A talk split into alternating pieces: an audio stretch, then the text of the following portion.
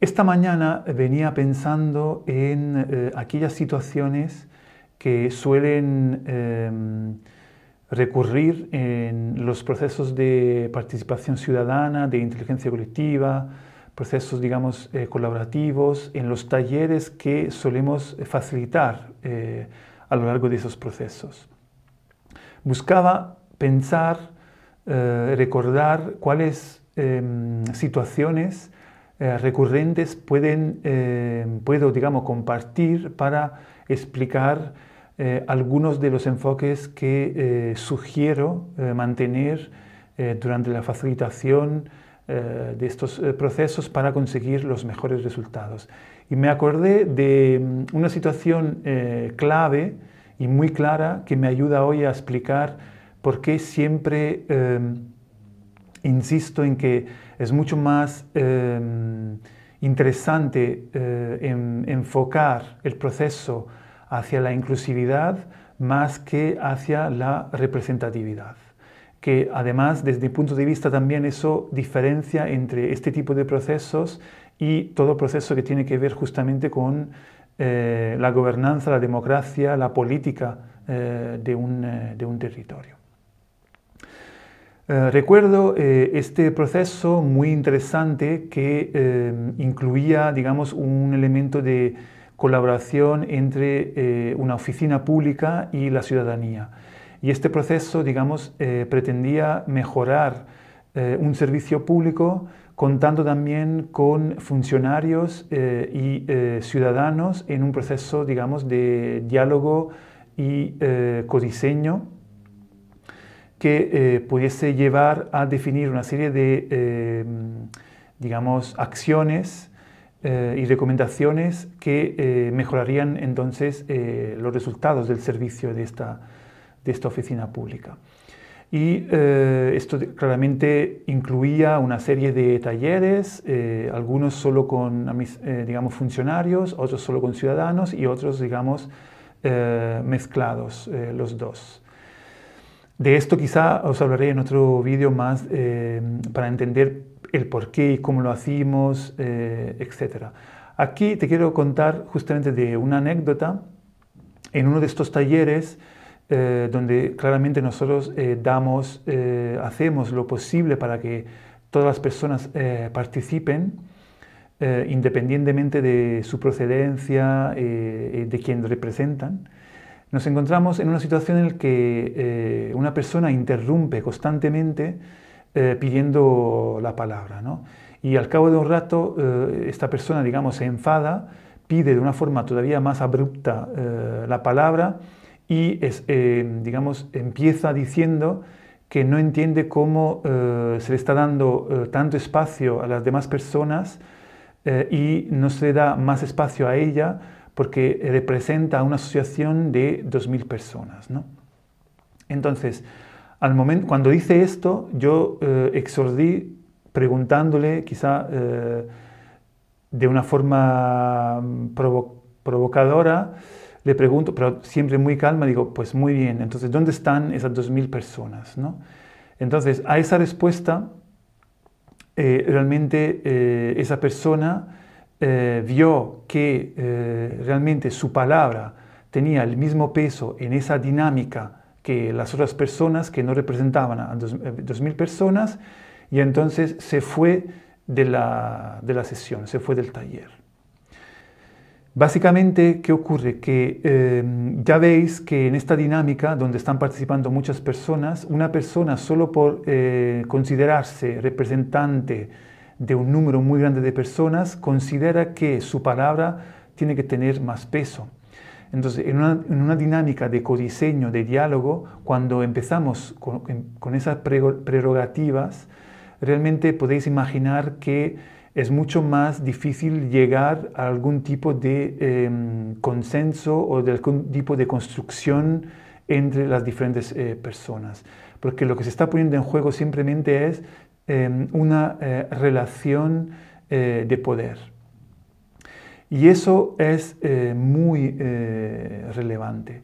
Es decir, para mí cuando estamos em, intentando trabajar para solucionar un problema, creo que es muy útil conseguir que las relaciones de poderes estén cada, cuanto más em, posible alejada de la conversación. Es decir, cuanto más vemos, eh, em, digamos, interpeladas o, em, digamos, las personas y las palabras cargadas de su posición de poder, más difícil va a ser cualquier tipo de co-creación.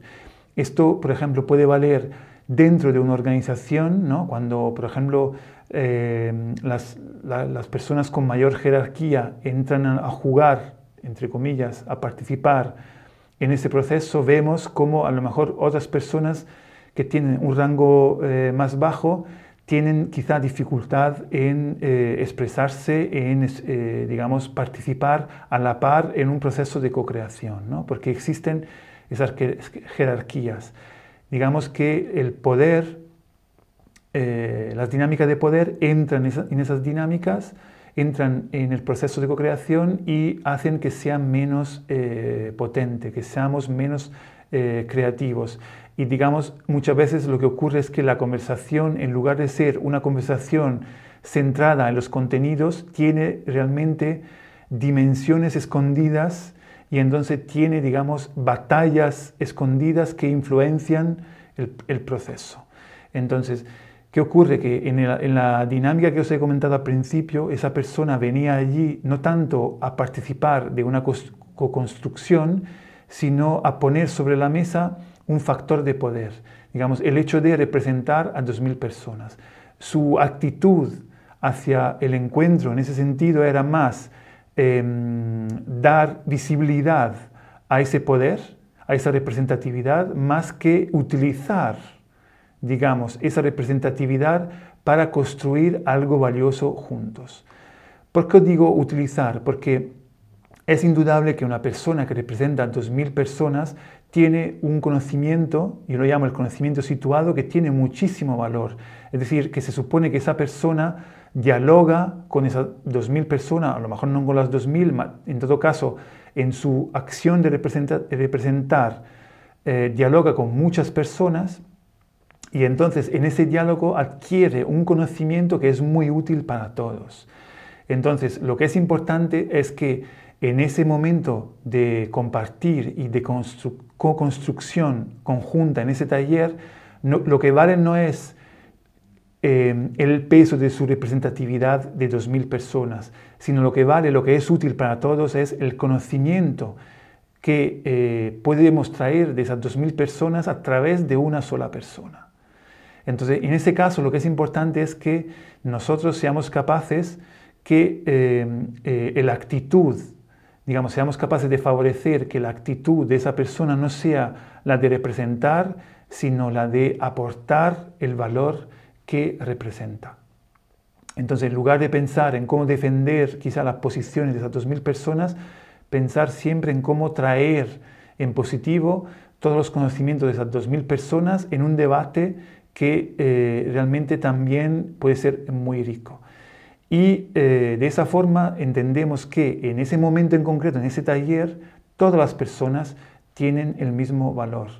Las opiniones de todas las personas tienen el mismo valor porque lo que estamos eh, haciendo tiene más que ver con el proceso, con esa acción de co-crear, de traer, digamos, diferentes posturas para ver cómo podemos construir juntas, más que simplemente defender posiciones adquiridas desde el principio y utilizar el momento de encuentro para ver realmente quién tiene más fuerza, en quién tiene que ganar sobre las demás, ¿no?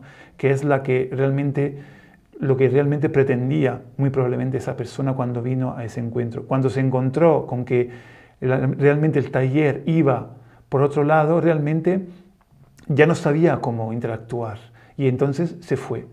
Y eso es una pena realmente, hay que decirlo también para todos, porque también es cierto que la experiencia, el conocimiento de esas 2.000 personas en ese momento no pudo ponerse sobre la mesa.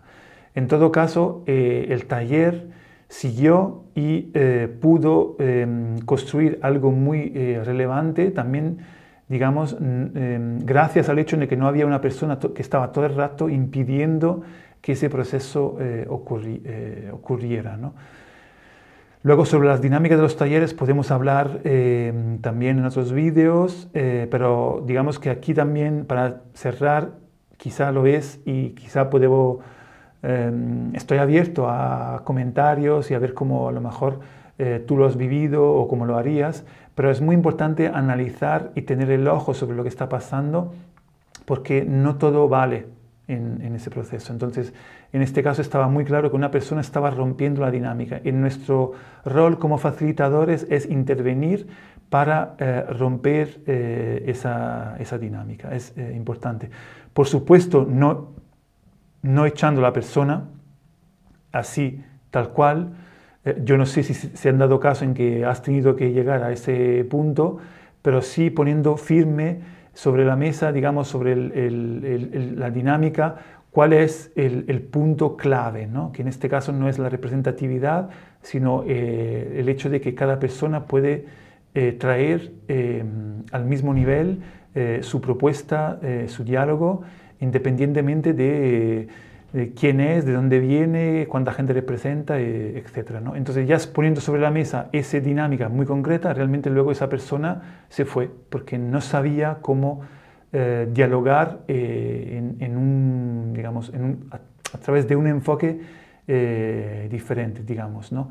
Desafortunadamente se vio no legitimada. y luego sobre cómo legitimar también eh, esas personas eh, problemáticas, digamos, como también re, eh, esas personas, también podemos hablar en otros vídeos, ¿no? Porque, repito, no estamos diciendo que esas personas no tienen que participar del proceso, pero en esa dinámica en concreto, en ese taller, realmente era importante desde el punto de vista bloquear esa, esa dinámica. Entonces, esto te recuerdo, era un poco la idea de eh, reflexionar sobre la diferencia entre representatividad e inclusividad. Entonces, no es importante que, para mí, que en un proceso estén representadas absolutamente todas las comunidades, todas las personas, sino que nosotros seamos los más inclusivos eh, posibles. Es decir, que todas las personas se sientan bienvenidas en ese proceso. Luego puede ocurrir que como ocurrió con esta persona, que no consideran válida eh, esa dinámica. Pero esa persona de primera se vio convocada por el proceso. Se fue después que vio que eh, nosotros no caíamos en la trampa de dar más valor en la representatividad. Pero al principio era eh, bienvenida.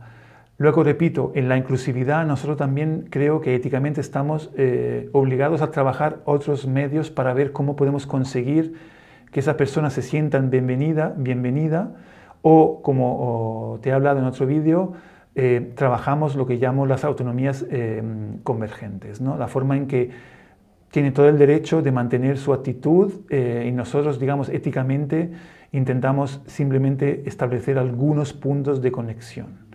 Y eso lo he hablado en, otro, en otros de mis vídeos. Sin más, bueno, espero tus comentarios y nos vemos, nos vemos en el próximo vídeo.